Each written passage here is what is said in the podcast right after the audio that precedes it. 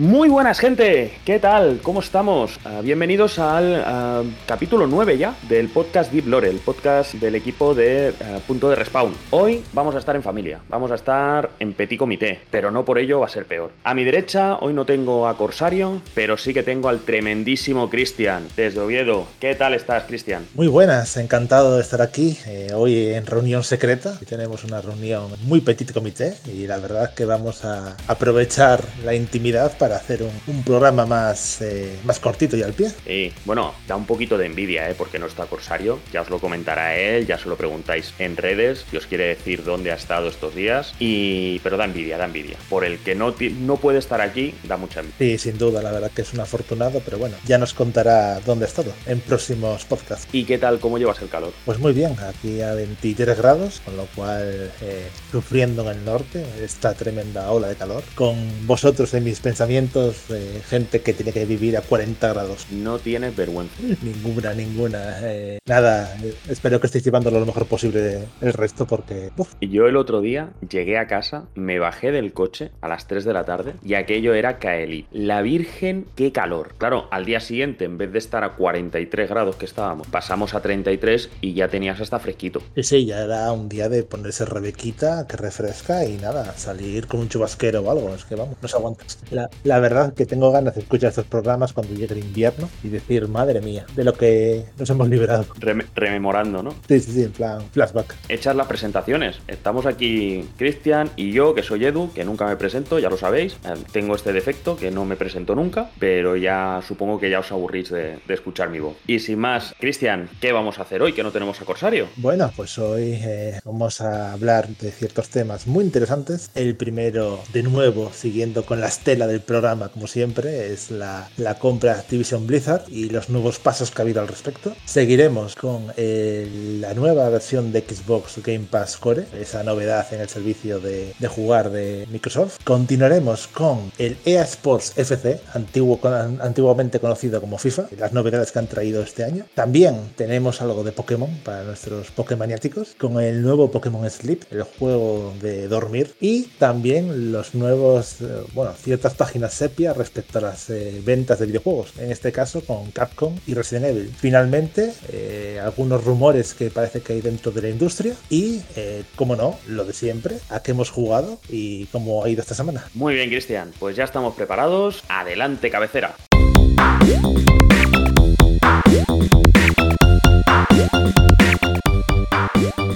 Estás escuchando Deep Lore, un podcast original de Punto de Respawn. Que empiece el juego. Welcome.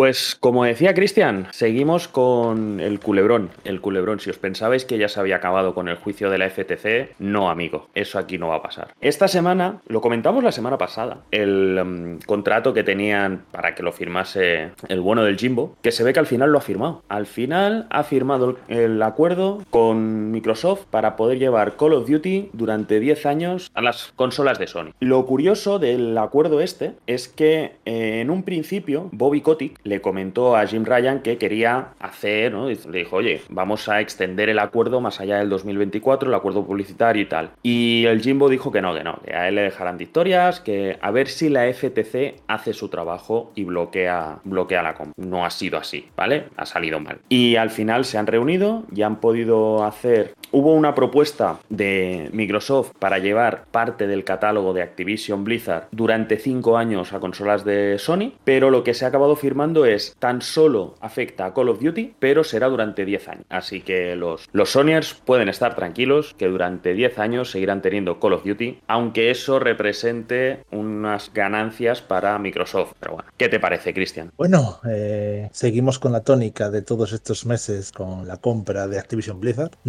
Pequeños, grandes pasos por parte de Microsoft. Sony empieza a recular y al final eh, se concreta una de las compras más grandes de la historia de la, de la, industria y bueno, y de la historia de la, del entretenimiento y la, la tecnología. ¿Esto es bueno? Mm, yo diría que no sé cuán bueno es. Eh, la verdad, estamos tendiendo hacia mercados de oligopolios o monopolios y al final grandes compañías van a controlar toda la industria. Mm, no sé, no sé. A ver, siempre acaba pasando y en cierta medida eh, sí que ya se está ya se tiene más o menos controlado. Todavía hay desarrolladoras y editoras con muchísima fuerza, Bandai Namco por ejemplo, eh, Square Enix, ah, son editoras muy muy muy muy muy importantes, pero al final los AAA cada vez se parecen más porque también son empresas que no pueden tener no, no pueden correr tantos riesgos. Es lo que decíamos la semana pasada. Si esto sirve para que tanto en Activision como en Blizzard haya un cambio en la cúpula directiva y se cree un ambiente mejor de trabajo,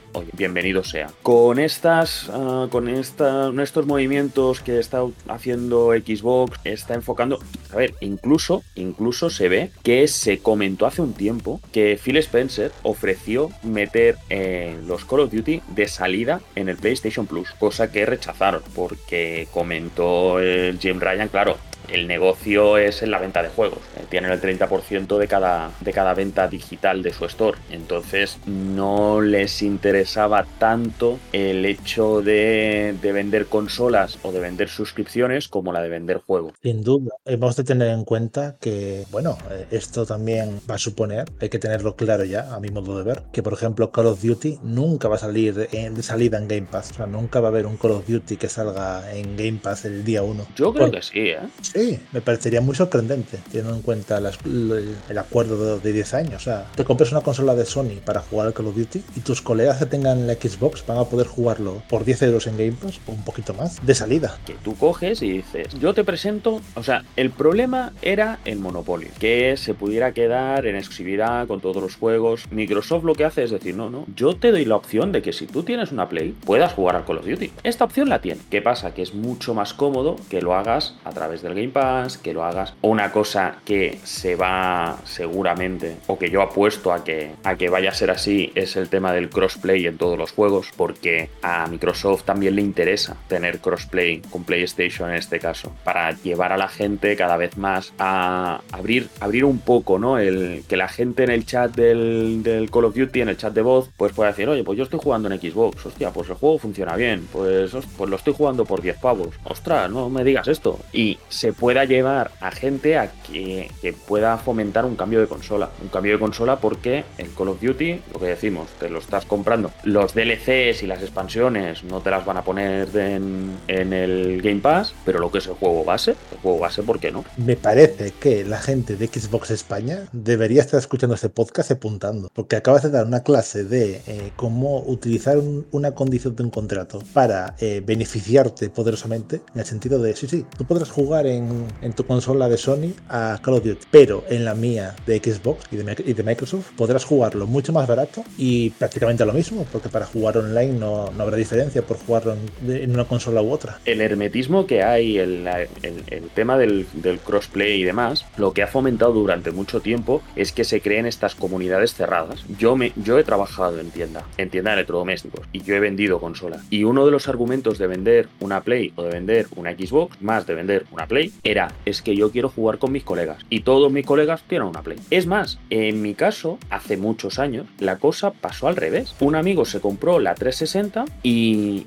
fuimos tres o cuatro que nos compramos la 360, pero porque este lo había comprado, la consola funcionaba bien, tenía lo que hablábamos de las ediciones y tal para todo lo, para varios bolsillos. Entonces, también vas por ahí. Si tú utilizas o si tú fomentas el crossplay, que ya Xbox y, y PC ya lo tienen, ya lo tienen implementado, si lo pones también con Sony y te diría que con Switch, que con Switch ya muchas cosas ya está, eh, vas a fomentar que la gente hable. Y si la gente habla y tienes un servicio tan potente como el Game Pass, habrá gente que dé el salto. Yo la verdad que llevo años esperando y deseando que se animara eh, Sony a sacar su Game Pass. Bueno, haciendo una, haciendo, haciendo una competencia directa con Microsoft, pero es verdad que Microsoft tiene unas condiciones, condiciones detrás y un dinero que Sony nunca va a tener y unas ventajas que Sony tampoco puede eh, alcanzar. Es, muy complicado, la verdad. Además, Sony ha llevado una política de a nosotros lo que nos interesa es vender juegos y ha querido ser más tradicional, ¿no? Le daba la sensación, o podría ser, podría dar la sensación, cuando se lanzó en el, Game Pass, que era algo rupturista y que la gente, lo que se hablaba, ¿no? Es que lo que haces es alquilar los juegos, no los tienes en propiedad y, siempre se hablaba en estos términos. Entonces, Sony decía, no, no, nosotros los juegos los vendemos. Yo el juego A partir de ahí, juego es tuyo, tú puedes hacer y Xbox apostó mucho más por el Game Pass. La cosa, la cosa va funcionando con Game Pass. Hay veintitantos millones de suscriptores. Mm, Son unos ingresos recurrentes que permiten además poder poner los juegos de salida en el Game Pass porque te sale a cuenta. El hecho de tenerlo también en PC y de mejorarlo como lo han mejorado en PC también hace que se creen una comunidad más grande porque hay mucha gente que juega en PC y esto al final son ingresos. Sí, sin duda. Al final, eh, yo por ejemplo soy usuario de Game Pass en PC y estoy muy contento con el servicio. O sea, no me, no me planteo quitarlo porque cada mes encuentro 3, 4 juegos nuevos que me llaman mucho la atención. Y el argumento tan manido de, bueno, es que estás alquilando el juego. Muchos de nuestros oyentes, eh, igual es gente de nuestra edad, de 30, 40 años, yo recuerdo de pequeño yo ir al blockbuster, alquilar un juego el viernes, jugármelo el fin de semana y el lunes devolverlo. O sea, no entiendo ese concepto de tener ese ansia por querer tener la caja del juego toda tu vida contigo. No, yo jugué, yo jugué en su día muchos juegos de PlayStation 1 en un fin de semana y lo devolvía y ya está. Pues esto, te instalas un juego, lo pruebas unos días, si te gusta lo mantienes y si no, pues lo, lo desinstalas y ya está. No, no tiene más ciencia, o sea, no es- Sí, y todo esto con el tema de la compra digital y demás pierde bastante sentido, la verdad. El decir, no, pero es que el juego es tuyo. Cuando compras un juego digital, lo que compras es una licencia. El juego no, el juego no es tuyo. Y aparte, una cosa que personalmente me duele es los últimos juegos físicos que he comprado, por ejemplo, el God of War Ragnarok y tal. Hoy en día es la caja con el disco del juego y un código QR o un, o un pequeño, una pequeña hojita para que busques los controles, para que con el móvil lo busques y, ¿sabes? Te salgan los controles del juego. No hay, no hay libro de arte, no hay, o sea, digo en la edición normal, obviamente, en una- en una edición coleccionista es muy distinto. En la edición coleccionista ahora ya están quitando el juego base. Lo cual me hace mucha gracia, lo admito, ¿eh? O sea, yo Maravilloso. pagar 100 euros para que no te venga el disco del juego me parece vergonzoso. vergonzoso. Sí, sí, sí, no, no, es que no te viene. Es que no viene el juego, el juego base. Bueno, viene el juego base. Si lo que me estoy comprando es el juego, lo demás son accesorios. Sí, sí, pero no te viene.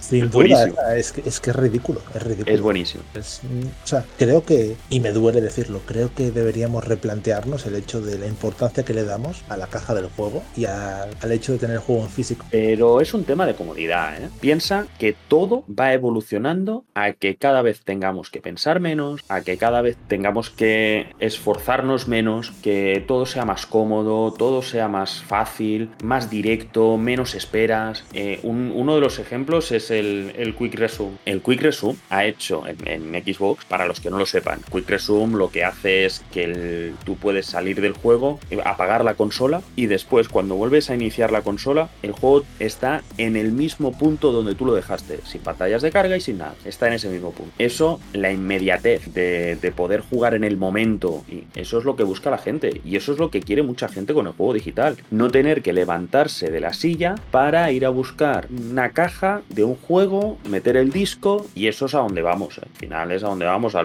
que cada vez sea más digital, que se pueda, que se te tengas que molestar menos para poder jugar, que no te tengas que levantar de la silla para, para poder jugar. Yo debo de admitir, eh, no tanto con los videojuegos, pero por ejemplo, un ámbito en el que he notado el cambio y me ha gustado mucho cómo está implementado, por lo menos en mi caso, es con los libros electrónicos, el tema del Kindle. Eh, me parece que es la mejor compra que he hecho en muchos años, sin querer hacer publicidad de ninguna compañía que empieza por A. Me parece que es una compra maravillosa por el hecho de poder leer en cualquier lado y la comodidad de no tener que cargar el peso del libro, ni que se manche, ni que se ensucie, ni nada. ¿Ves? A eso estamos, a la comodidad.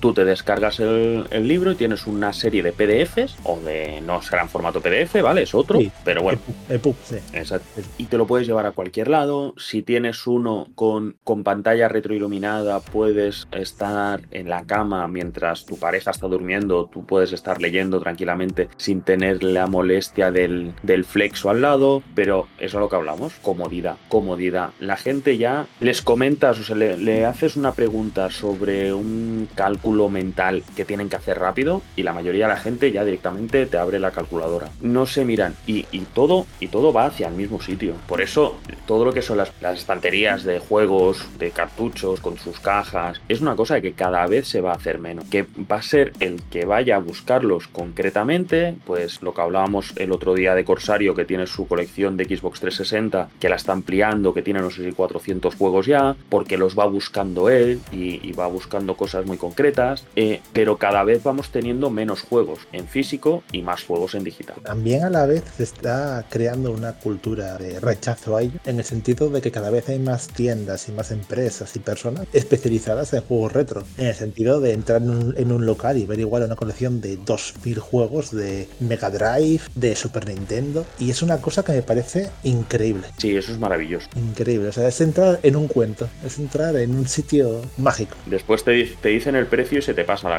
la- la tontería. ¿eh? En el precio también hay magia. En el precio es, es aproximadamente un riñón. Tú le coges, le ofreces el riñón para que te den un juego de Mega Drive. La verdad que yo, por ejemplo, tengo una, eh, una NES, una, la primera Nintendo, con la caja, con el precio y demás, y para encontrar juegos en buen estado para ella y con la caja, es imposible. Imposible. Imposible. O me hipoteco o no, no, no puedo.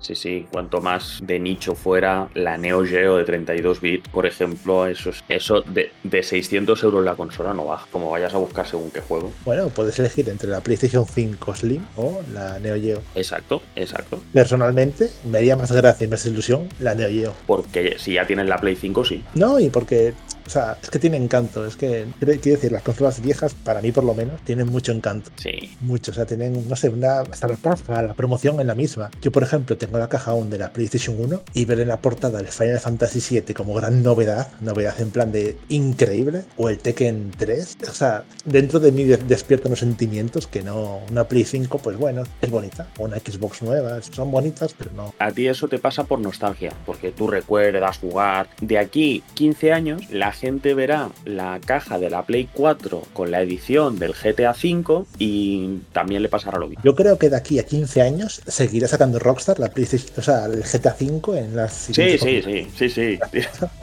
Sacarán un remaster del remaster de la Trilogy Edition de... sí. También te digo, si a, si a Square Enix con Kingdom Hearts se le perdona, a Rockstar también. Ha- Había, había pendiente un Kingdom Hearts 4, ¿no? Que se anunció. Sí, hubo ahí un par de teasers con Sora dando vueltas por una ciudad y demás. ¿no? Que saquen el GTA 5.95 HD Remix. por ejemplo. Una cosita que no quiero olvidarme eh, como apunte. Se anunció que el acuerdo se tenía que... La, compra se tenía que llevar a cabo el 10 antes del 18 de julio. No se ha llevado a cabo, obviamente, ¿vale? Han decidido retrasar esta fecha hasta octubre, si no recuerdo mal, de este mismo año.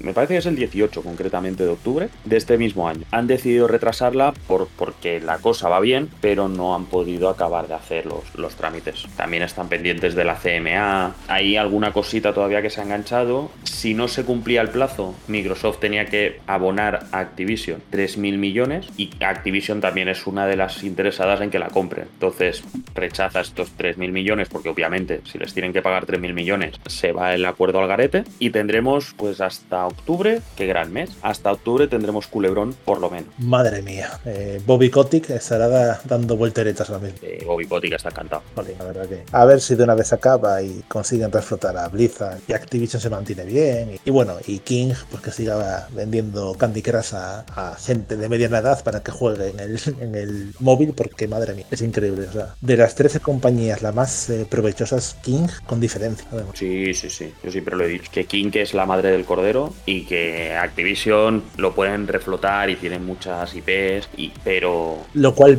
me duele en el corazón, ¿eh? que Blizzard sea de las tres compañías la que esté más eh, enterrada y la que poco menos que ella esté, bueno, en, fase terminal, me duele en el corazón, porque haciendo tanto Blizzard era sinónimo de lo mejor de la industria. Ah, pero Blizzard, Blizzard ya, ya pegará un empujón, ¿eh? Ahora el Diablo 4 les ha ido muy bien. Overwatch 2, a ver, a ver, porque es ah, bastante polémico. A ver si le dan un lavado de cara al, World of Warcraft. A ver, poquito a poco. Yo creo que irán, irán sacando la cabeza, ¿eh? Yo quiero confiar, pero es verdad que, por ejemplo, yo he jugado Overwatch 2 y tengo la sensación de que Overwatch como saga se hizo más famosa por el boom que tuvo en el momento y por todo el arte que se hizo de contenido, bueno, eh, de contenido adulto. Mm. Creo que fue lo que más eh, fama le dio al juego, más que el juego en sí. O sea, el juego en sí es muy bueno, pero creo que se hizo alrededor suyo una burbuja de lo increíble que era, más allá del juego en sí. No, pero Overwatch 2 también fue, si no el primero de los primeros hero shooters, era algo diferente, era un shooter súper cooperativo y competitivo donde tenías tus héroes y cada uno tenía su función. Em, era meter un juego de rol en un shooter. Lo digo como persona que habrá jugado el Overwatch 1 como 400 horas. Soy main healer y me encanta. Pero claro, eh, mucha gente en un momento dado llegó a, a, compararlo con el LOL y el League of Legends continuó y Overwatch pues fue progresivamente eh, muriendo como, como juego. A ver si eventualmente se recompone bien Blizzard y por favor que siga para, para adelante con, con, buenas condiciones laborales, con gente trabajando feliz y gente trabajando en la empresa de, de su vida,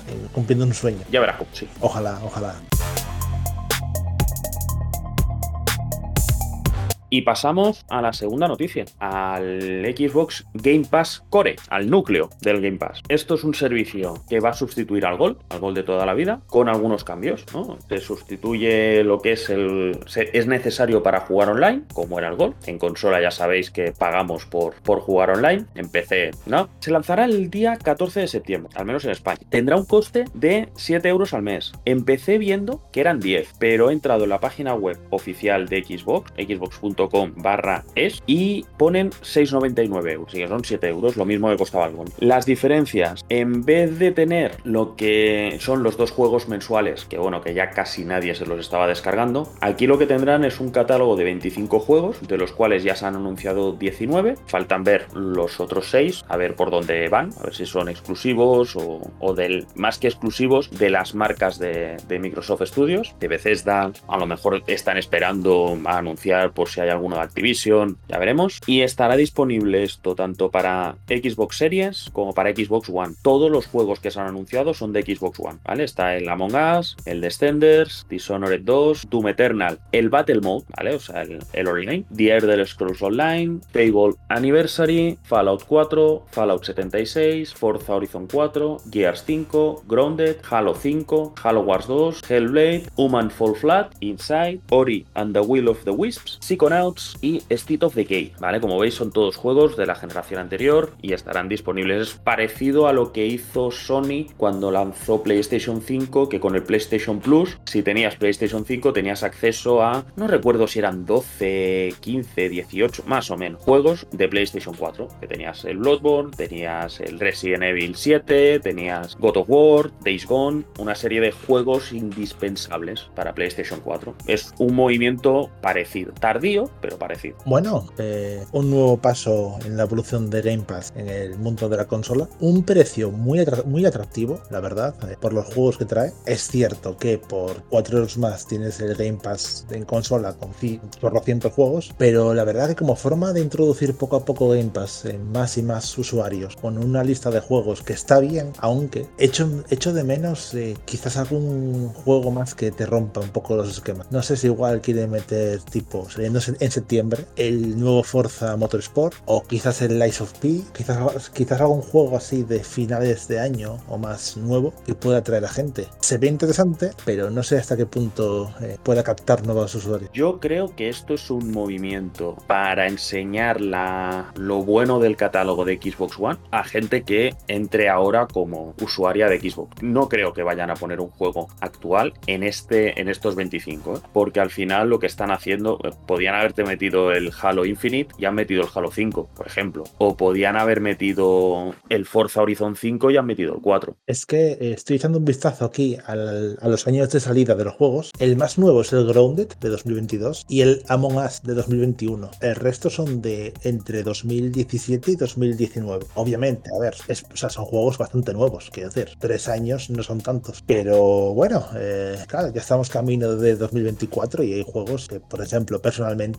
ya se les ve un poco las costuras. Eh, en mi caso, por ejemplo, el Halo 5 es del año 2015. A ver, quiero decir, o el Fable Anniversary del 2014. Son juegos que ya tienen cierta edad, pero por el precio que tiene, como forma de acercarte al ecosistema de Xbox, me parece bastante interesante. Sí, puede ser un, paso intermedio entre no tener ninguna suscripción y pasar al Game Pass. El Game Pass eh, costará 11 euros y tienes 400 juegos. Claro, son, son acumulativos. O sea, en Game Pass tienes los que vas a tener en Xbox, en el Game Pass Core, más el resto de juegos, más los lanzamientos día 1, más diversas cosas. La gente que no esté muy segura de según qué, o que te pueda venir y decir, no, es que quiero jugar al Fallout 76 para ver cómo está. Pues pago un mes de este y juego al Fallout 76. Quiero jugar al Hellblade, al primer Hellblade, porque va a salir el 2. Estamos hablando a lo mejor de 2056, vale. Pero va a salir el Hellblade 2 y quiero jugar al Hellblade 1. Perfecto, pues mira, te gastas, en vez de gastarte 11 euros, te gastas 7 y lo pruebas. Sí, o sea, me parece para un público así joven que quiera probar por curiosidad a ver qué hay. Te lo pillas un mes, dices, perfecto, me cuadra, pues me paso ya por 4 euros más al Game Pass completo. Exacto. Es una puerta de entrada. Dicho lo cual, ¿hasta qué punto Game Pass necesita una puerta de entrada? Quiero decir, eh, es un servicio bastante barato para el usuario. Perdón si alguien lo ofende, pero bueno, 12 euros me parece un precio bastante.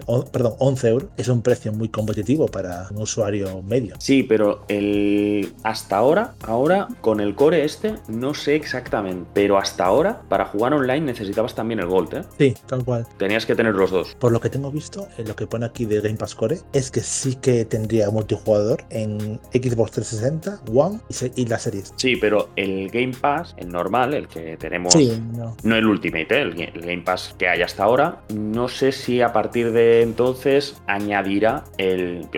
Tú te puedas gastar 11 euros solo y puedas también jugar online. Hombre, me parecería el movimiento lógico en el sentido de que no es normal que por 7 euros puedas jugar online y pagando 11, ¿no? Claro, pues son cosas diferentes. Claro, o sea, también, bueno, muchos de estos juegos tienen componente online, con lo cual mucha gente podrá aprovechar pruebas y, y nada, a jugar. Sí, sí. No, me parece, me parece un movimiento, depende también un poco de los 6 que vayan a poner. No me parece un mal movimiento porque no es que te hayan quitado algo para ponerte esto, es simplemente la gente que el Gold era única y exclusivamente para poder jugar online, no por los dos juegos que te daban, ya desde hace mucho tiempo. Estás dando un incentivo para que la gente pueda, se pueda comprar la Series S, por ejemplo, y te diga, pues me gasto esto, 7 euros al mes y tengo esta colección de juegos. Para según qué padres que quieran comprar una consola al niño o alguna cosa por el estilo, pues puede estar bien. Sí, sin duda, es una opción interesante y habrá que ver también el tema de números, a ver si sale alguna noticia de cuántos usuarios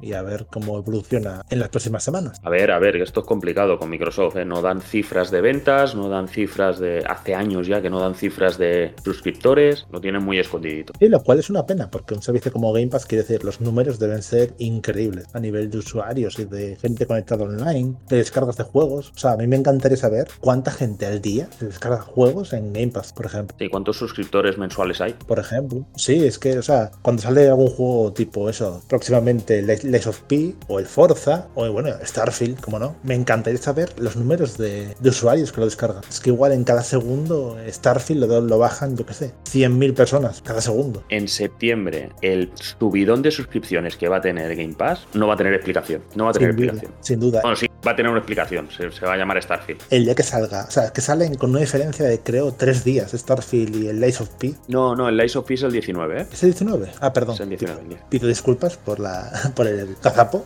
Pero claro, en un plazo de, de tiempo muy corto, eh, Game Pass va a sufrir los servidores. O sea, va a haber ahí gente dándole muy duro. Sí, bueno, y a ver, el Lies of P no tanto, no creo que llame tanto porque es más de nicho. Entonces va a haber gente que va a decir otro, otro Souls, gente se va a aburrir y tal. No creo que llame tanto. Starfield sí, Starfield va a ser una locura. Te compraría el argumento de otro Souls si no fuese porque va a ser lo más cercano que va a haber a Bloodborne PC. Y ahí ya. De momento sí. Sí, sí, ahí ya, o sea, mucha gente, me incluyo, vamos a bajarlo el día 1 como si fuera cocaína, el videojuego. O sea. Sí, no, no. Y, y yo me lo voy a descargar el, el Lies of P, voy a jugar y me lo voy a gozar, vamos. Y lo escucharéis todo, lo escucharéis todo aquí en punto de respawn, con vídeos, con análisis, incluso en Twitch jugándolo, de todo. Va a ser, Con todo. vamos, un acontecimiento. Sí, sí. Está claro.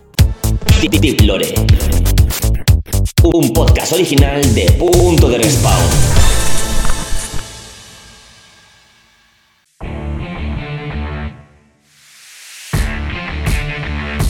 Bueno, y ahora, Cristian, ¿qué tienes que comentar? Bueno, eh, ha llegado el momento de los gamers unidos porque eh, FIFA ha muerto, larga vida FIFA, y viene EA Sports FC 24, la nueva entrega de la saga de videojuegos EA, la cual va a ser la primera, con un cambio completo. Estos días han mostrado trailers y han mostrado vídeos del juego, y bueno, es una evolución de la fórmula de la saga de, de EA Sports, con más cartas, más jugadores, va a haber 700 equipos licenciados, 100 estadios, 30 ligas de todo el mundo, con un total de 19.000 jugadores y jugadoras. Muy importante, este año por primera vez va eh, para hacer partidos online en Ultimate Team, se va a poder hacer equipos intergénero, jugando juntos jugadores y jugadoras. Todo esto aderezado con un nuevo, nuevo motor Frostbite, el mismo que se usa en los juegos de DICE de Battlefield, con una mejora en los estilos de juego, en las opciones en el campo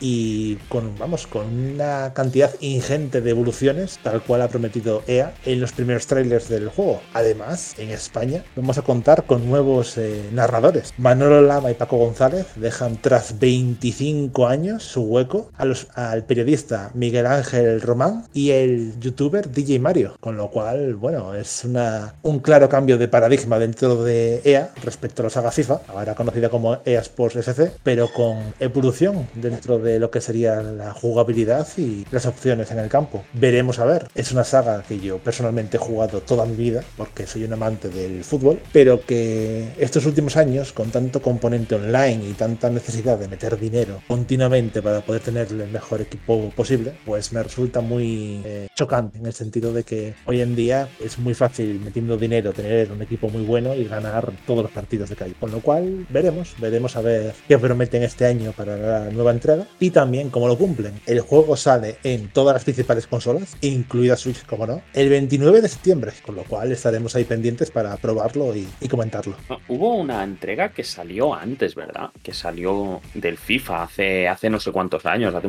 3, 4 años, que salió más pronto, más, me parece a finales de agosto o principios de septiembre, creo. Sí, hubo así alguna entrega especial que salió antes. Esta sale, nada, prácticamente en, en octubre, o sea, 29 de, de septiembre. Bueno, eh, a ver, es que es una saga que, como dije antes, le tengo mucho cariño, ha sido parte de mi vida en los videojuegos, pero que en los últimos años ha sido el claro paradigma de todas las loot boxes y los sobres y bueno, el vídeo increíble en YouTube, eh, 0,001% de posibilidades, me toca a Cristiano Ronaldo dando volteretas. Sí, Me, me parece genial que, que hablen de novedades y las novedades sean, eh, no es que tenemos más jugadores para las cartas del Ultimate Team. Hostia, no sé, habla del handicap, por ejemplo. No, es que no hay handicap. Sí, hay handicap, no me, ven- no me vendan la moto. Lo hay y claramente yo llevo años sufriendo con goles en el minuto 45 de partido, goles en el 90 y de todo, o sea, un espectáculo. Hab- Habla también del, del modo carrera. Modo carrera está como octavo, no lo han tocado. El modo carrera no vende cartas, no vende cartas. Eh, eh,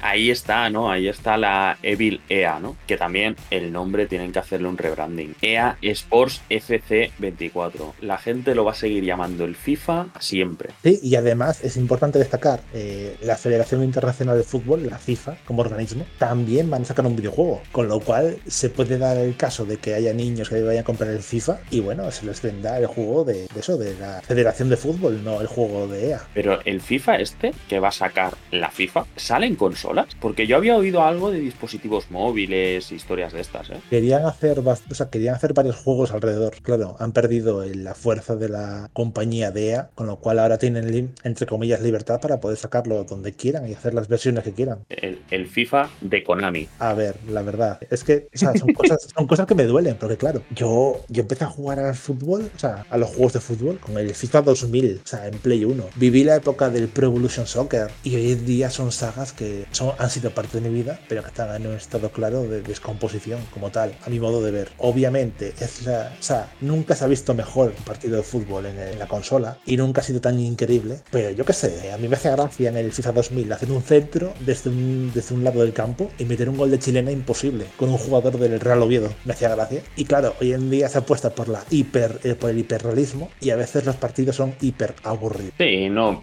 son, se busca el hiperrealismo en- en la estética. En lo que es el juego, en lo que es el gameplay y demás, tampoco es tan importante. Se potencia más las skills que no, no un posicionamiento correcto de los jugadores, un juego de uh, mover a, al equipo contrario, hacerlo bascular, buscar el hueco. Esto no se potencia. Se potencia pues que tú tengas a un Mbappé, que tengas a un Cristiano, que tengas a un Messi, que tengas a un De Bruyne, te, tengas un jugador así que te permite hacer ciertas skills que hagan que te regatees a uno, eh, es otro rollo. Al final, claro, yo recuerdo ser joven y de aquellas era el pro, el, el PES era el juego a nivel de fútbol más exigente o más realista y el FIFA era un correcalle. Hoy en día yo esperaba que el FC24 siguiera el modelo de eh, Konami en el sentido de sacar una entrega que fuese actualizándose con el tiempo. O sea, sacar un FC y ya está, ¿sabes? O sea, que, que todo como servicio. Claro, porque al final es lo que es, pues ya que lo sabe del todo. O sea, sí, pero es que FIFA desde hace mucho tiempo es un juego como servicio, pero que cada año te cobra 70 euros. Eso si no gastas un euro en sobres, en paquetes. Sí, sí, en... sí, sí, estamos, estamos hablando única y exclusivamente de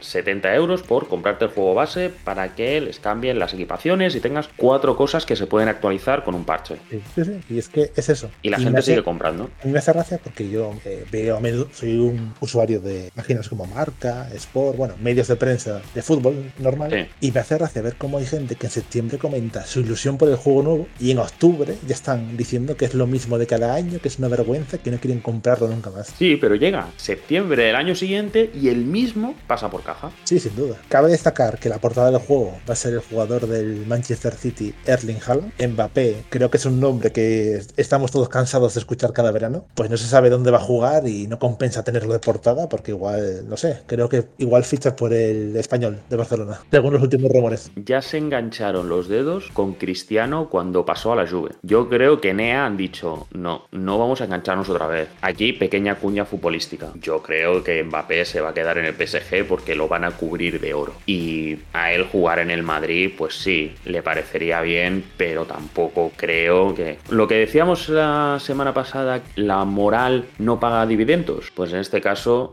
el jugar en el Madrid no paga dividendos, que cobran mucho dinero, ¿eh? Pero es como aquel, ¿no? Cobro, tengo mucho dinero, pero cambiaría toda mi fortuna por un poquito más. Sí, al final, eh, bueno, querer cada vez eh, ser más protagonista. Y bueno, eh, como breve cuña futbolística, no creo que en París lo sea, porque el PSG es el PSG. Pero bueno, al final cada uno hace sus decisiones. Personalmente, título futbolístico, Haaland me hace mucha gracia como jugador, me parece un espectáculo. Ver sus goles y sus jugadas. Es un espectáculo cómo corre, cómo remata, cómo se mueve. O sea, es para mí hipnótico. Son los dos grandes jugadores del momento. Haaland en el Manchester City con lo que ha conseguido y con lo que está haciendo, que ha hecho historia en la Premier, y Mbappé, que corrió riesgo. O sea, Mbappé yo creo que lo hizo muy bien cuando salió del Mónaco, porque se fue al PSG, que podía haber sido al Madrid, podía haber sido al Barça, podía haber sido donde él quisiera. Y se fue al PSG y había, había la duda de que mm, se podía estancar, y no, no, no solo no se ha estancado, sino que ha evolucionado como jugador, se ha echado a la espalda a la selección francesa, se ha echado a la espalda a un equipo que, bueno, lo que es modelo de juego, lo que es eh, proyecto deportivo, no tiene mucho, básicamente. Pero este año con Luis Enrique la cosa puede cambiar. Veremos a ver qué pasa. De momento, comentar, importante, eh, el EA Sports en Switch con un precio de 59 euros, que son eh, 10, 20 euros más menos que las versiones de consolas de Sony o Microsoft, según sean de última generación o la anterior. Y la Legacy Edition. Muy importante, sí, bueno, ediciones especiales, con cartas especiales, con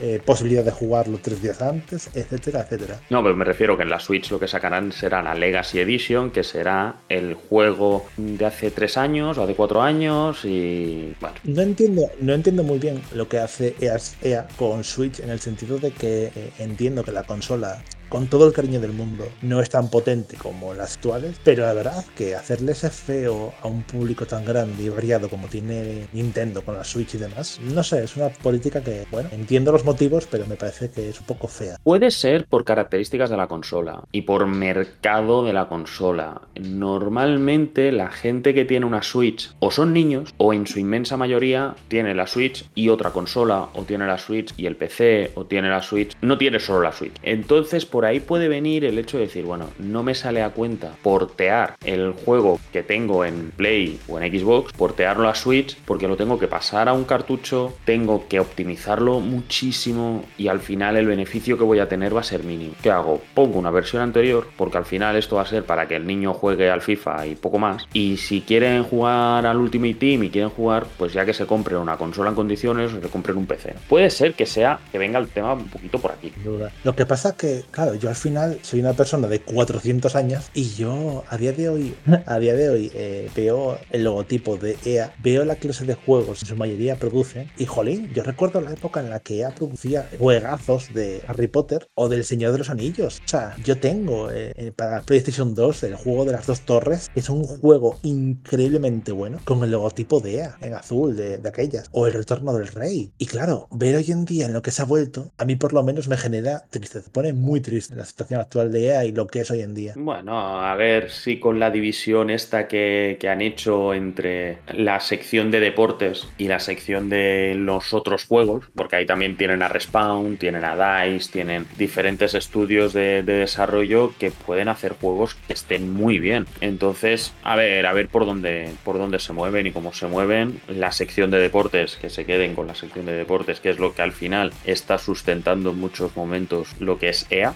También ahora van a sacar un nuevo Sims, por ejemplo, entonces, con Maxis y tal. Van separando lo que es mm, el negocio más puro de, de- de- sacar juegos detrás de un ordenador y mirando a ver los beneficios y tal. Y la otra parte más creativa, más de sacar pues un Star Wars Jedi, como se llame el próximo, que sacaran otro. O todo el tema del Apex Legends, todo lo que pueda sacar, pues eso, Respawn, o el nuevo Battlefield, si es que sacan otro Battlefield y lo sacan más o menos bien. Por favor, porque yo, por ejemplo, el Bad Company 2 con un colega, si no jugué 800 horas, no jugué uno. O sea, que hoy en día no haya un Battlefield en condiciones desde hace años es un tema.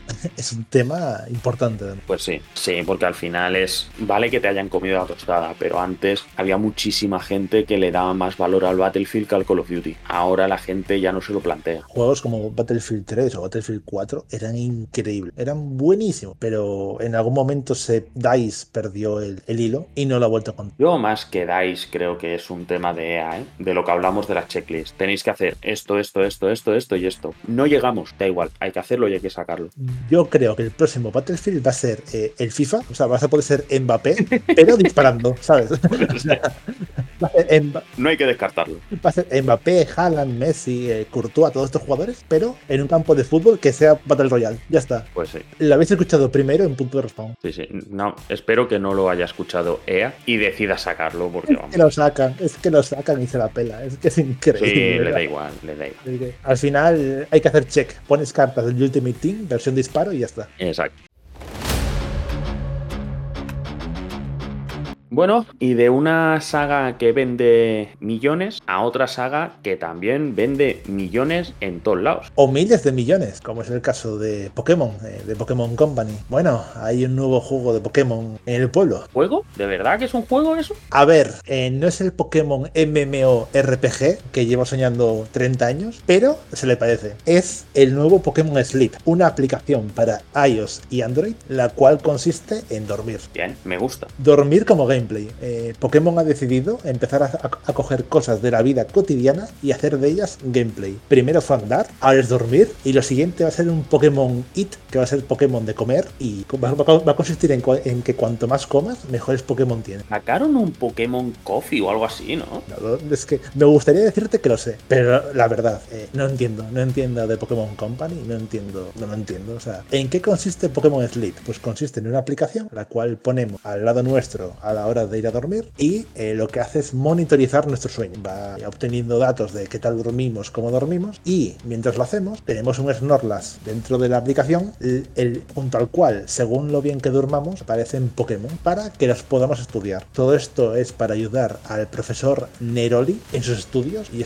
es, a través del sueño. Si me preguntan mi opinión, yo querría que solo aparecieran Hypno y Drowsy si duermes mal y si duermes bien, pues ya Pokémon normal. Es increíble. No sé cómo lo van a hacer. ¿eh? Ah, te Te confirmo, Pokémon Café Remix. Podías hacer cafés y, y una cafetería y no sé qué historia. Sí, sí, tam- O sea- también sacaron, también sacaron. Entiendo que Pokémon es la IP más importante del mundo, pero hay cosas que no sé muy bien en Nintendo que hacían ese día. No lo entiendo, no lo entiendo. Imprimir billetes. Sin duda, o sea, sin duda. Lo más interesante o la mayor utilidad que se le puede ver a esta aplicación, a mi, a mi modo de ver, aparte de levantarte y decir, guau, he dormido genial, a ver qué, qué he capturado, es que se va a sacar un accesorio, el cual sale el día 21 de julio, ya aquí en España, llamado Pokémon Go Plus, el cual es un aparato que es compatible también con Pokémon Go y que permite que en el Pokémon Go consigas beneficios y bonificaciones gracias a también el Pokémon Sleep, como, como pueden ser un Pikachu con gorro, una investigación especial o diferentes Pokémon deben. A ver, esto es un servicio de obtener datos de usuarios y hacer negocio con él. Es un videojuego personalmente, a modo de eh, opinión muy personal. No, no es un videojuego, es una aplicación y ya. No sé cómo lo ven. es un monitoreo del sueño. Tienes que dejar el móvil encendido al lado, cerca de la cabeza, en la mesita de noche y demás. Y te prometen que te van a dar estadísticas de tu sueño, de tu calidad del sueño, de cómo duermes, también de los ruidos. Esto me parece gravísimo. De los ruidos que tú haces mientras duermes, lo que significa que tiene acceso al micrófono. Es una aplicación espía en toda regla con el afán de vender más.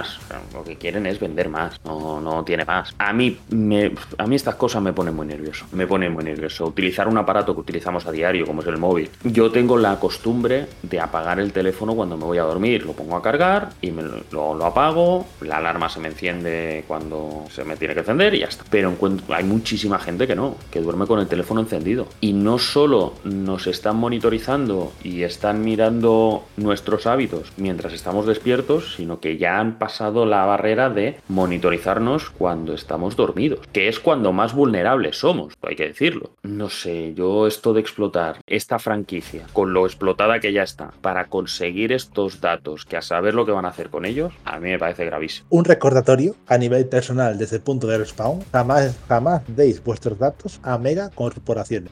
No son gente buena, son empresas. Quieren hacer dinero. Pokémon es una saga importante en la vida de millones y millones de personas, pero la gente que hay detrás solo quiere vuestro dinero. Está clarísimo. Habría que empezar a plantearnos como comunidad, todos, poner ya un top. Eh, quiero decir, no es normal que cualquier producto que saquen con el logotipo de Pokémon venda como churros, se baje como churros o haga lo que sea como churros. Esto es una cosa que creo que se nos está yendo un poco de más a todos. Sí, sí, Obviamente, cada uno hace lo que quiere con su dinero, solo faltaba. Pero vamos, si queremos que las- la saga de Pokémon evolucione y mejore, si saquen lo que saquen es un éxito mundial, así no hacer. Ah, ese es el problema. Si tú quieres que cambien algo, lo que hablábamos hace un momento del FIFA, si tú quieres que cambien el FIFA, pero cada septiembre pasas por caja, ¿qué van a cambiar? Pues en este caso es lo mismo. Si, oh, es que eh, no puede ser que los Pokémon nuevos salgan con tantos bugs, pero tú, pam, sales y pasas por caja. Eh, no puede ser que sea siempre lo mismo y que los diseños de los Pokémon cada vez sean más vagos y más, pero cada vez que sacan un Pokémon, pasas por caja.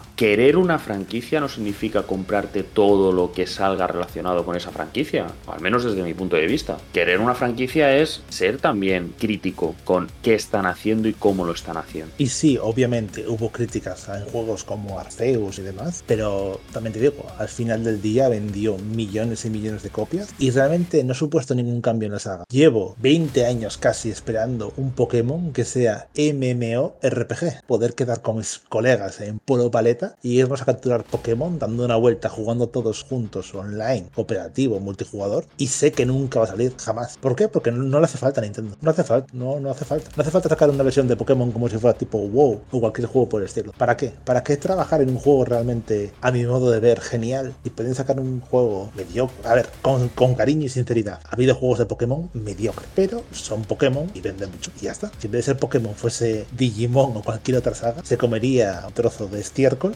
fuera. Pokémon Escarlata y Púrpura, después de Arceus, ¿vale? Este, el Escarlata y el Púrpura, es el último que han sacado, creo, ¿no? Sí, Pokémon España. En Españita. Esto es una noticia del 9 de mayo, ¿vale? Eh, salió el juego finales de 2022. Correcto. 22 millones de copias vendidas. Bueno. ¿Para qué van a hacer nada? Bueno, es que al final pueden hacer el juego mejor o peor, que la gente lo va a comprar y ya está. No es que no hay, quiero decir, no, no hay nada que hacer, que no. No, no, en este sentido no hay nada que hacer y, y la gente lo va a seguir comprando y que cada uno haga con su dinero lo que quiera, eh, cuidado. Obviamente. Pero sí que es cierto que todo lo que ponga la marca Pokémon se ve como más amigable, más family friendly, más y lo están usando para que lo están usando. Ahora mismo, en el caso del Pokémon Sleep, para sacar datos de cómo dormimos. Sin duda, y con el Pokémon Go, de dónde vamos, cómo nos movemos, es que, quiero decir, es el negocio. Si un juego es gratuito es porque de algún lado saca ingresos. Exacto. No saca ingresos de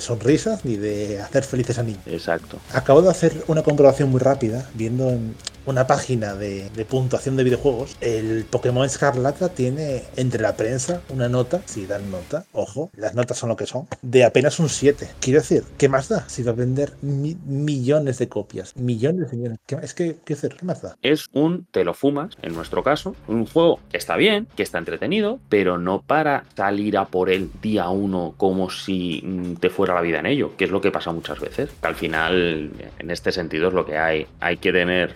Mi consejo desde aquí es tener mucho cuidado con el Pokémon Sleep, porque al final son vuestros datos, es monitorizar cuando estáis durmiendo. Ojo, cuidado, que no porque tenga Pokémon es, es todo bueno y todo maravilloso. ¿eh? Esto me recuerda a la comedia con la sextísima Malibu en Los Simpson, en el momento en el que Smithers dice, pero tiene un gorro nuevo. Esto es lo mismo, por muy bonito que sea la portada y tener un Snorlax gordo durmiendo, pues me encanta. No deja de ser otra aplicación más para controlar lo que haces, cómo descansas, cuánto descansas y traficar con datos. Sí, sí, y ver qué te pueden vender. Sí, sí, y al final querer meterte cosméticos y cosas en el Pokémon Go y vuelta al ruedo. Exacto. Cada uno que haga lo que quiera, pero sí, nuestra recomendación es que no os perdéis nada por no bajaros de esta. Alejaos. Corred, insensato.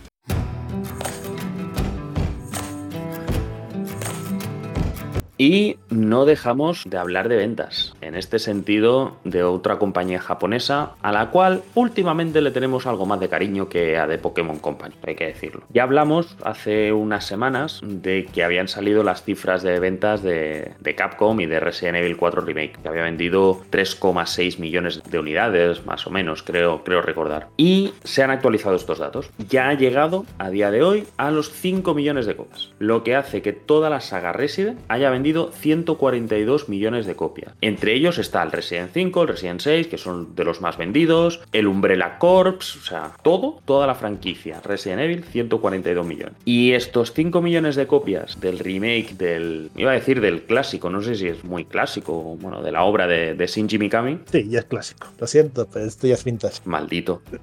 No. Le falta todavía un empujón más en ventas porque se habla, ya se hablaba desde un principio, que tendría que llegar el DLC de Separate Ways, lo que es la versión de la historia contada por, por Ada Wong. Oye, parece que ha vendido. No sé si es por nostalgia, no sé si es porque el juego está muy bien, pero parece que ha vendido. Creo que ambas. O sea, hay, hay un factor de nostalgia, pero es que cabe recordar una cosa que acabo de revisar con todo el cariño del mundo. Edu, Resident Evil 4 salió el 11 de enero de 2005. ¿no? 18 años, mayoría de edad. No es, no es tanto. Mira, justo este fin de semana puede votar.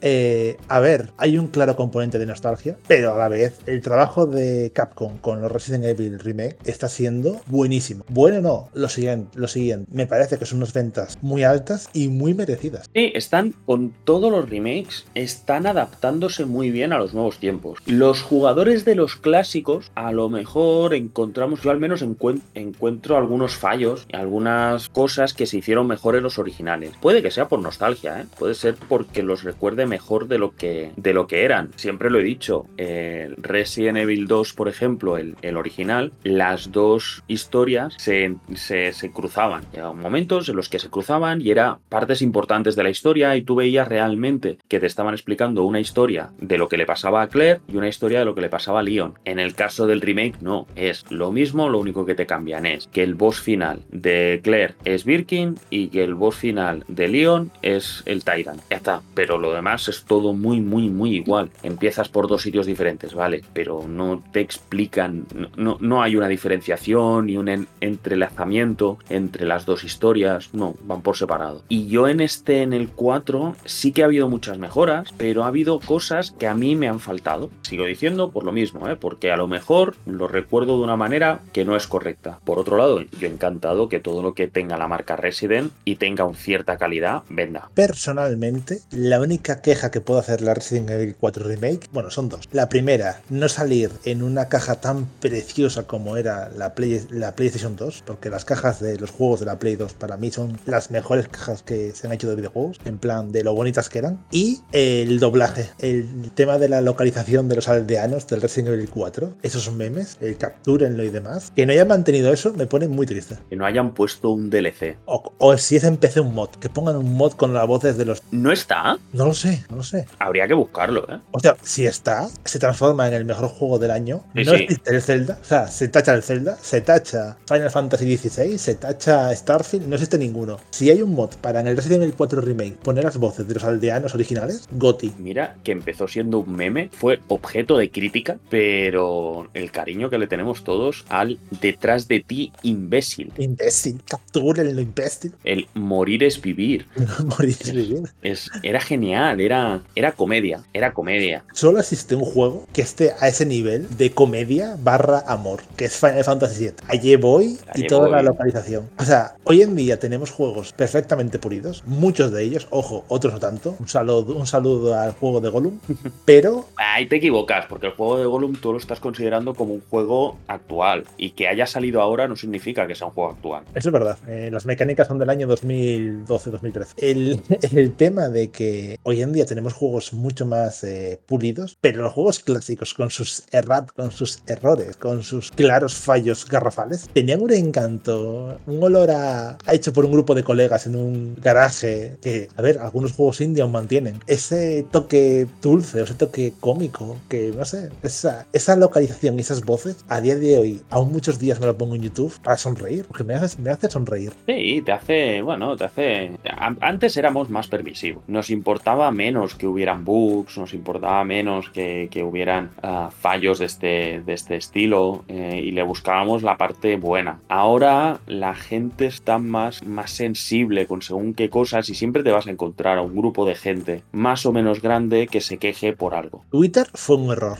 Yo lo siento. No, yo nunca digo que una, un- una nueva tecnología además pueda ser un error, es el uso que se le hace. Sí, sin duda, sin duda. Eh, Es el uso, es llevándolo a un tema más, más terrenal, bueno, más terrenal no, más, más humano. La gente está muy, muy de acuerdo, la sociedad está muy de acuerdo que la envidia es mala. Y yo considero que la envidia en sí no es mala. Envidiar lo que tiene el vecino no es malo. Lo malo es criticarlo por esa envidia. Pero si tú lo envidias y dices, es que yo quiero conseguir eso, voy a preguntarle qué es lo que ha hecho y voy a ponerme manos a la obra para conseguir ese coche, esa casa, e- ese estado físico, eh, lo que sea, que requiera un esfuerzo, pues no es mala la envidia.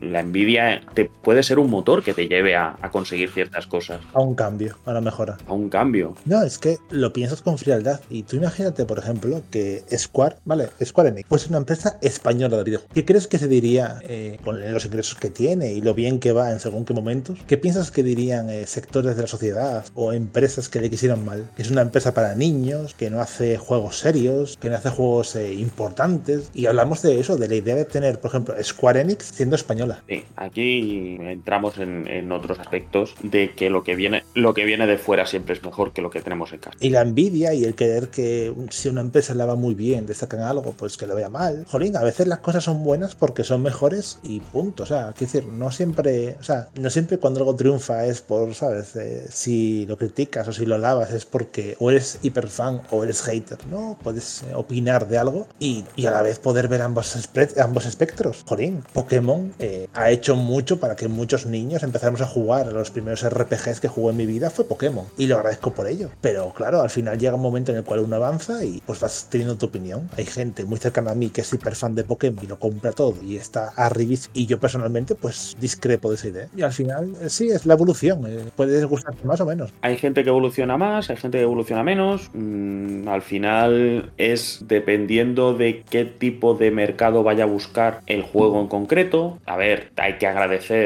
el arrojo que tuvo Capcom con, el, con Resident 2 Remake y el éxito que tuvo Resident 2 Remake, porque sin él ni tendríamos Dead Space Remake, obviamente no tendríamos ninguno de los dos Resident Remakes posteriores, ni el 3 ni el 4. No, no se habría planteado un Silent Hill Remake. Uf, cuando salga. Madre mía. Claro, lo que, para, lo que para ti es Resident Evil, para mí es Silent Hill. Es otro rollo. Ahí sí que te tengo envidia.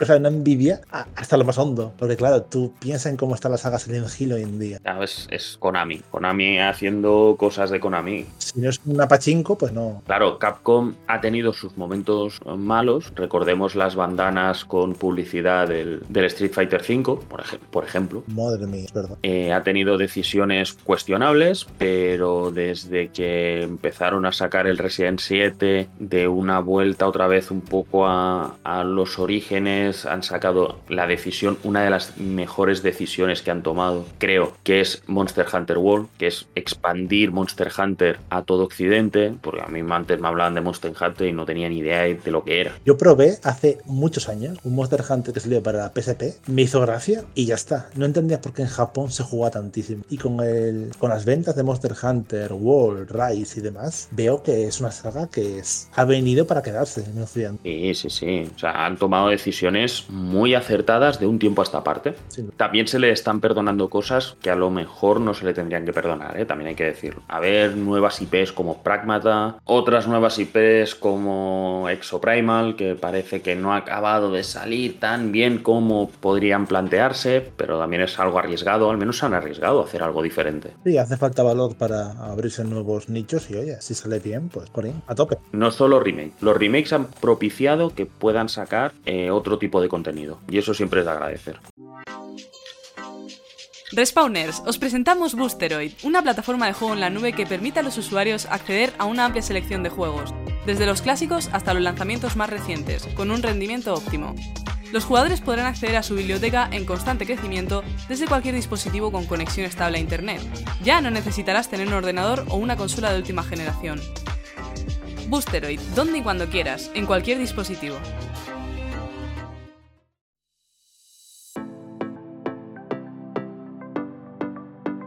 Llega el momento en el que nos conocéis un poquito más. Ah, vamos a hablar de a qué hemos estado jugando esta semanita, los jueguicos. Al final es lo que nos mueve. Cristian, esta semana, ¿qué has estado haciendo? Bueno, he estado haciendo cosas, cosas asturianas, pero aparte de ellas eh, he podido de- sacar un tiempo para poder jugar a un juego que está en Game Pass, con lo cual los usuarios de Game Pass no, ti- no tienen excusa para probarlo. Y se llama Wulong, A Fallen Dynasty. Es un Souls-like producido por el Team Ninja, el cual salió nada, hace cuatro meses en, en PlayStation 4, 5, Xbox y, y PC. Es un juego ambientado en mundo feudal y bueno, en el cual peleas contra enemigos y contra seres del más allá, con un toque bastante asiático y una estética que podría recordar a Sekiro. ¿A ti te parece que Gulong es el Sekiro 2? Creo que es el Sekiro V0.8.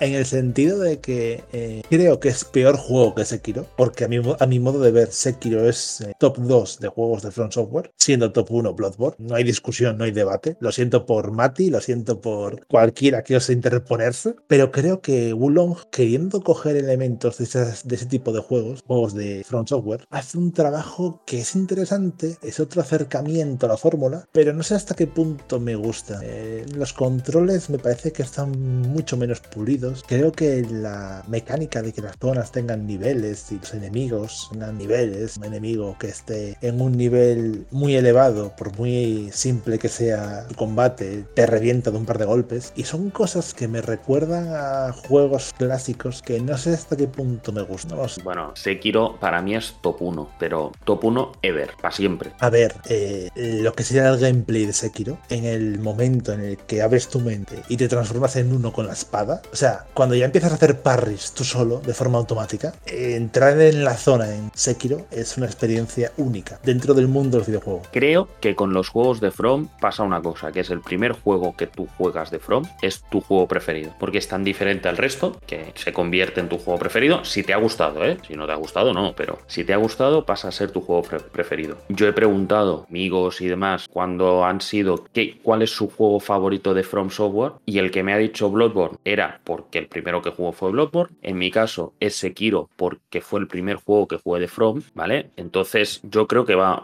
el que le gusta, el, el apasionado de Dark Souls, es porque el primer juego que jugó de esta, de esta desarrolladora fue Dark Souls y coincide, o sea, coincide muchísimas veces. Hay alguna que no, pero coincide muchísimas veces. A mí Bloodborne, por ejemplo, yo tengo el platino, es el único platino que tengo, es el de Bloodborne. No tengo más. El resto, sí, te los pasas y ya está. No voy buscando el platino porque no soy buscador de platinos, pero son juegos que sí que me gustaron. Eh, Sekiro me lo pasé un par de veces. Tengo el final Shura y tengo el, el abandono de la inmortalidad, si no recuerdo mal. Y para mí es el mejor juego de siempre. Y lo que probé de Wulong, no, lo que tú dices, el combate no es igual, no es tan fluido. ¿Está bien? Sí, pero no es tan bueno como el de Sekiro. Ah, es un te lo fumas de manual. Sí, sí, sí. Sin duda. Es un juego bueno, está en Game Pass, cosa importante destacar. Eh, cualquiera que tenga Game Pass es una, reco- una recomendación por lo menos probarlo, ver qué tal. Pero es verdad que, claro, esto es lo de siempre. Estás comparando un cuadro muy bonito con un cuadro de Da Vinci, o sea, con una obra, ¿sabes? Eh, arquitectónica espectacular. Claro, eh, en este podcast no creo que seamos conocidos por ser haters de Miyazaki, pero, pero claro, eh, es muy complicado compararse con un juego de From Software, especialmente con Sekiro y Bloodborne. Personalmente, mi primer juego de la saga fue Dark Souls 2, pero soy un fan cérrimo de Howard Philip Lovecraft. Me encanta sus libros de terror cósmico, tipo los mitos, o sea, eh, los, eh, los mitos de, Cth- de Cthulhu y demás. Y claro, Bloodborne me combina la jugabilidad de, lo- de la saga Soul con esos elementos de terror gótico y de terror espacial y un combate frenético, como es el ritmo de Bloodborne, que te premia la violencia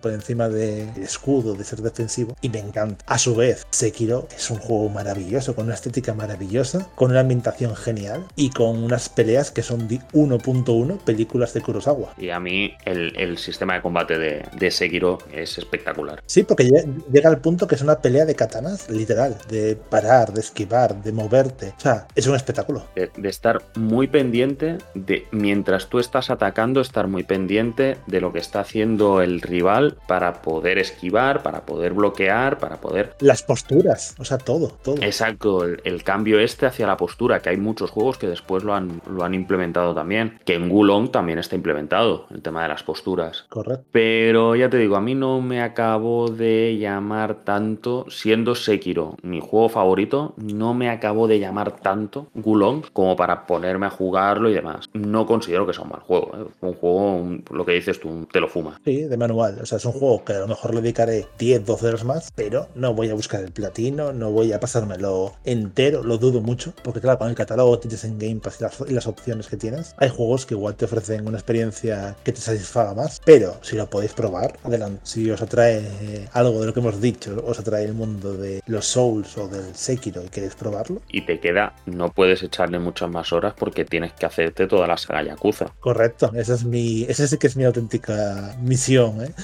ese que es mi auténtico destino. Porque, a ver, con mucho cariño a, a Bulong, pero no tiene el carisma de Yakuza, no tiene esos diálogos, no tiene esas misiones y no tiene el Yakuza Like Dragon. No es Yakuza Like Dragon. No. Y los quiero mucho, es que no, es que no. Ichiban, Ichiban. qué bueno es Ichiban. Buah, qué ganas tengo del siguiente, por Dios. Pues yo a lo que he estado jugando también se le puede considerar un Souls-like. Y es más, es el Souls-like de EA, que también hemos hablado en este podcast de ello. El FIFA. No, el Souls-like. El FIFA no es un Souls-like. ¿Podría serlo? Sí, pero no lo es. Al que he jugado yo y al que he estado dándolo un poquito más es al Star Wars Jedi Survivor. He ido avanzando en la historia, me queda ya poquito para acabar de pasármelo y hay diferentes cosas a decir. El juego, al final, si te gustó eh, Star Wars Jedi Fallen Order, es muy parecido, ¿vale? Muy parecido. Hay una evolución en el personaje, en Cal Kestis, se le nota una evolución, pero hay cositas que a mí personalmente me han sacado. Las animaciones cuando estás en una montura, por ejemplo, a mi modo de ver, son malísimas, malísimas. Los escenarios se ven muy bien, pero sí que según en qué zonas, un bajón de rendimiento de FPS, vamos, espectacular. Y estamos hablando de que el juego no es que salió hace dos semanas, ¿eh? No, no, o sea, ya, ya hubo tiempo para parchearlo. Para parchearlo y para que el rendimiento, yo estoy jugando una Series X, o sea, el rendimiento tendría que funcionar bien y no lo está haciendo, no lo está haciendo. Y la trama, siendo así el elemento más eh, valorado. La trama tiene ah, ciertos plot twists interesantes, pero tampoco tienes que escarbar mucho, porque si escarbas te vas a encontrar que no, que, que no tienen mucho sentido. O que, que no tiene sentido que no lo hayan detectado antes. Mm. Entonces es complicado. A mí la trama sí está bien, está bien. eh, por si no lo, no lo conocéis, empieza que Cal Kestis está trabajando para So Guerrera, que es de la Resistencia. Esto es al principio del juego, les le tienen una emboscada y se olvida de todo lo que ha hecho con So Guerrera y se va con sus colegas del primer juego, con Sir Yunda, con Gris, con Merrin, que vuelve a aparecer, y se encuentra con otra trama que es que hace años eh, la Orden Jedi encontró un nuevo planeta para poder establecerse y demás, pero es increíblemente difícil llegar y habían pues disparidad de opiniones entre los Jedi, ¿vale? Esto puede pasar. Y se liga muy bien con la trama, con una subtrama de proteger a gente del imperio. Entonces se unen las dos para poder llevarlos hacia allí y demás. Los personajes, ya digo, no es tan mal. Cal Kestis como protagonista, oye, ha tenido una evolución, o sea, pasa de ser un padawan que no se cree nada y que quiere evitar ser descubierto con los poderes de la fuerza a ser un padawan, a ser un, a ser, a ser un Jedi ya más maduro y más, ah, más creído, o más, más seguro de sí mismo, mejor dicho. Sí, porque creído suena un poco al lado oscuro, ¿eh? No, no, tiene cositas, ¿eh? Tiene cositas porque no aparta sus sentimientos. Entonces, por ahí puede haber lado oscuro. Y respecto al primer juego, ¿consideras que es una evolución dentro de la saga? Sí, sí, es mejor. Es mejor juego. Lo que pasa que es muy grande. Muy grande. No, muy grande no es. Pero es mucho más grande. El primer juego era muy lineal. Y es mucho de ir de aquí para allá. Tienes misiones secundarias que tampoco dicen nada. Tienes unos, unos santuarios que puedes ir haciendo. Pero lo que te dan no es realmente relevante para la, para la trama. No, no, no, no te dan. Claro, aquí tampoco puedes mejorar según qué cosas. O sea, al final es un Jedi y tienes tu espada láser y, y- y un blaster. Sí, empujón tirando la fuerza, unos poderes básicos y. Exacto, puedes evolucionar con, con habilidades, pero no con nivel. Entonces no te ofrece nuevas habilidades el, el ir por los, por los santuarios estos que hay y demás. A mí no me llama la atención tener que ir a hacer según qué cosa. Mm. Me llama más la atención ir a ver qué es lo que pasa y a ver por dónde, por dónde va la cosa, la, la- la historia principal. Y ya digo, es un juego, pues volvemos a lo mismo. Es un te lo fumas, es un juego que está bien. Sí, o sea, eh, por lo menos lamento y no poder ofreceros unos juegos de 10, que sean ahí obras maestras, obras magnas, pero son juegos divertidos para estos, eh, estas semanas de verano, disfrutarlo y, y listo. La industria se cimenta en juegos de 7. Sí, Bueno, los juegos de 7 son los juegos más importantes que hay, porque es donde tienes más, can- más cantidad y un juego de 7 para unos será un 6, para otros será un 9. Los juegos de 9 es que será más extremo, porque habrá gente que para, para los que será un 10 y habrá gente para los que será un 3. Es, es diferente, ¿no? Y los juegos de 7 son de los que más hay, son los que más van a entretener. Esto es un juego que estaríamos hablando que es la historia principal por unas 15 horas, no es un juego largo. no, no. O sea, no es un juego largo ni siquiera fuera, de los cánones de, RPGs. También es verdad, también es verdad. Eh, venimos de no hace tanto. De las Us parte 2 dura el doble que el primero, pero porque es un viaje de ida y vuelta, quiero decir, porque haces dos veces lo mismo. Lo cual también se puede aplicar a juegos como Devil May Cry, eh, tanto el 4 como el 5, que también tiene mucho de ir para adelante y para atrás. A veces eh, es muy importante tener en cuenta que no siempre más es mejor. No, no, no. No siempre, especialmente en un juego con mucha na- narrativa, con mucho elemento de narrativa. No, y yo agradezco muchas veces juegos más lineales, porque juegos tan grandes abruman. A mí me abruman. El sentimiento que tuve, por ejemplo, con el Horizon Forbidden West es de, de- de sentirme abrumado por un juego tan grande. O el Death Stranding, por ejemplo. Son juegos eso, demasiado ambiciosos. Que después los juegas y, y sí, son 40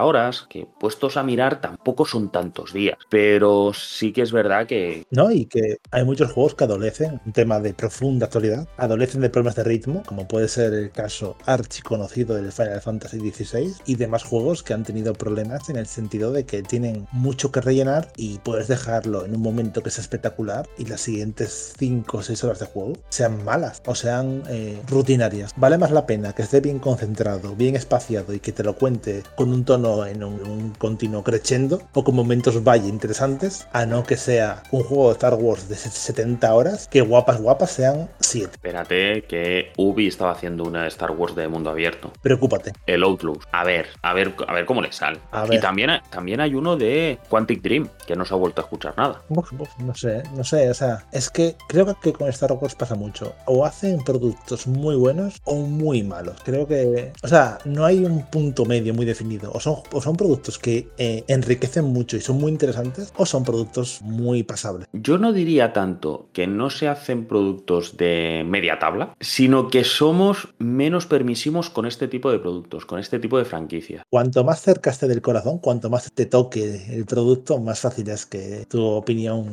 fluctúe mucho más. Claro, que te vayas a los extremos. Sí. Ya digo, me pasó con la serie de Mandaloriano. Es una serie que está bien, pero a mí no me voló la cabeza. En cambio, hay muchísima gente a la que, "Guau, impresionante, lo mejor que han hecho de Star Wars últimamente. Sí, sí, estamos de acuerdo, lo mejor que han hecho de Star Wars últimamente, pero bueno, que tampoco no es una locura. Y es que para mí, las precuelas, con cada vez más, a- más a- ahínco, creo que no eran tan malas. La gente se le fue mucho la cabeza. Me gustó. A mí la amenaza fantasma me gustó mucho. Y creo que la venganza de los Sith tiene las mejores peleas de sables de toda la saga. Yo creo que La venganza de los Sith es la mejor película de Star Wars. Pero bueno, A ver, eso es eh, un tema personal.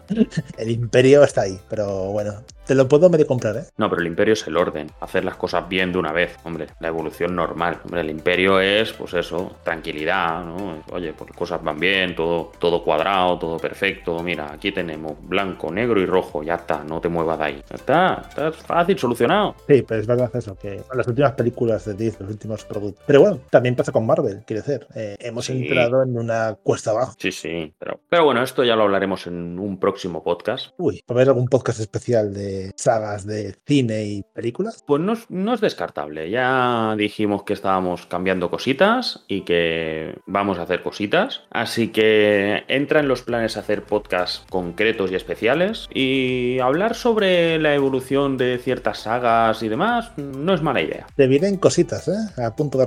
Cuidado, cuidado. Avisen, ¿eh? Avisen. Lo, lo iremos, lo iremos hablando. Esto lo iremos hablando. Es una cosa que ha salido ahora aquí. ¿eh? No, no se ha hablado en ningún sitio, pero, Bueno, pero que- estad atentos a las redes sociales.